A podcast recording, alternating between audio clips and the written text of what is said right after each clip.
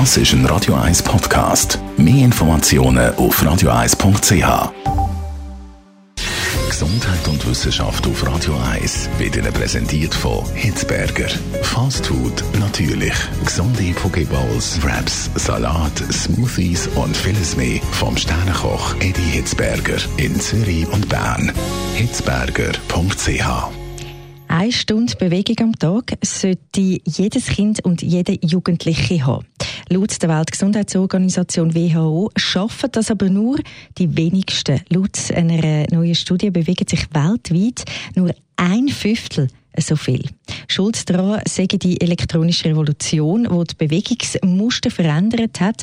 Die Jugendlichen die verbringen eben viel mehr Zeit digital, als wirklich aktiv zu sein und verrussen.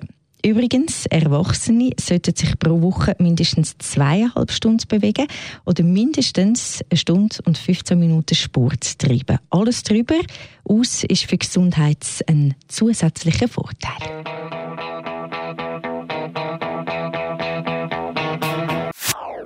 Das ist ein Radio 1 Podcast. Mehr Informationen auf radio1.ch.